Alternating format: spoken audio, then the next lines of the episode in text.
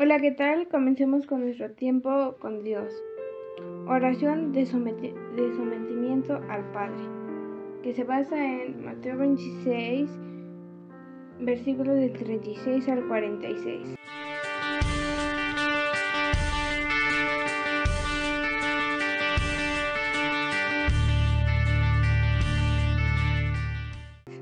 Comencemos.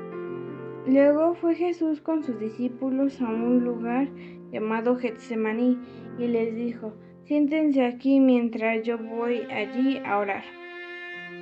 Y se llevó a Pedro y a los hijos de Zebedeo y comenzó a sentirse muy triste y angustiado. Y les dijo, siento mi alma una, una triste de muerte. Quédense ustedes aquí y permanezcan despiertos conmigo. Enseguida Jesús se fue un poco más adelante, se inclinó hasta tocar el suelo con la frente y oró diciendo, Padre mío, si es posible, líbrame de este trago amargo, pero que no se haga lo que yo quiero, sino lo que tú quieres. Luego volvió a donde estaban los discípulos y los encontró dormidos. Le dijo a Pedro que ni siquiera una hora pudieron ustedes mantenerse despiertos conmigo. Manténganse despiertos y oren para que no caigan en tentación. Ustedes tienen buena voluntad, pero son débiles. Por segunda vez se fue, oró así Padre mío, si no es posible evitar que yo sufra esta prueba, hágase tu voluntad. Cuando volvió, encontró otra vez dormidos a los discípulos, porque sus ojos se les cerraban de sueño. Los dejó y se fue por tercera vez repitiendo las mismas palabras. Entonces regresó a donde estaban los discípulos y les dijo, ¿siguen ustedes durmiendo y descansando? Ha llegado la hora en que el Hijo del Hombre va a ser entregado en manos de los pecadores. Levántense, vámonos, ya se acerca el que me traiciona. Vemos aquí cómo Jesús se entristece ya ahí en lo que es el Getsemaní, muchas veces Jesús había ido a orar con sus discípulos, pero esta vez deja que Pedro, Jacobo y Juan vean cuán triste y angustiado se sentía. Por otro, por otro lado, ante el Padre, Él le dice que, que si fuera posible, pasara de Él esa copa. Él tenía y sentía angustia y miedo.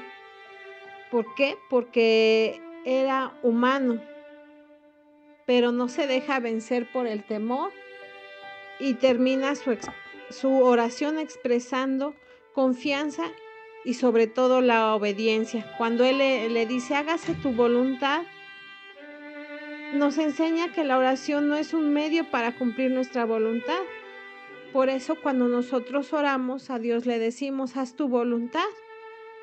Y, sometemos nuestra voluntad a la del Padre.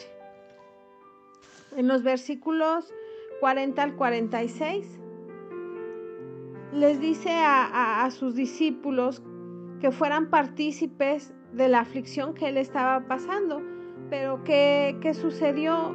Jesús los encuentra durmiendo ellos no pudieron velar, les ganó el sueño y, les vuelve a decir que si no habían podido orar con él siquiera una hora. Y la segunda vez, nuevamente, ellos están dormidos.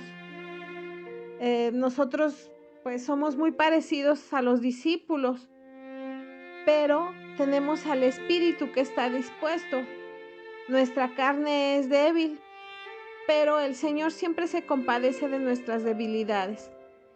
Mm, después de orar Jesús la tercera vez, les dice que ya, que ya se duerman, que descansen, pues ya estaba el que tenía que entregarlo ya estaba cerca. Eh, después de esta ferviente oración, él sale a recibir con determinación a los que llegan a apresarlos. La oración nos da poder y valor para soportar las pruebas. Y un ejemplo de ello fue nuestro Señor Jesucristo.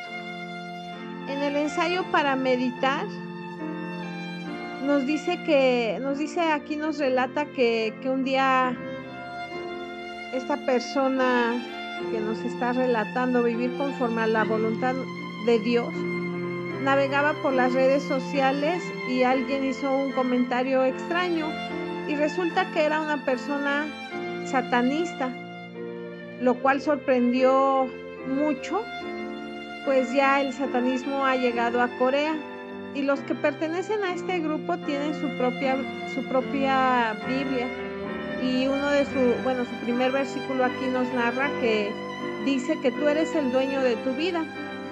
Y de hecho, Satanás nos ataca solo con esta afirmación. Desde la época de Adán y Eva, siempre ha dicho, tú eres tu Dios, si quieres vivir de la fruta prohibida puedes hacerlo, vive a tu manera, vive según tu ambición. Y vemos actualmente muchas corrientes, muchas ideologías donde dice que tú puedes, tú eres el dueño. Nos pregunta, ¿por qué Satanás nos ataca para que seamos nuestro propio Dios? Bueno, porque Él sabe que si lo hacemos seremos destruidos, que perderemos la salvación. Eh, el hombre tiene el instinto de querer ser el Señor, de sentarse en lugar de Dios, de ser el protagonista y el más reconocido, de ser glorificado y vivir al antojo. No obstante, si nos alejamos de la voluntad de Dios y comenzamos a vivir como queremos, esto nos va a traer seguramente un fracaso en la vida. La única forma que tenemos para vencer esto es a través de la cruz. Nosotros debemos de negarnos a nosotros mismos y vivir en esa cruz. Eh, tenemos que vivir una vida que vuelva a levantarse al tropezar, que se arrepiente si se equivoca y se niegue por completo a sí mismo. Aunque muchas veces pensemos que todo sería mejor si podemos vivir según nuestra voluntad y nuestros deseos, Dios no quiere eso.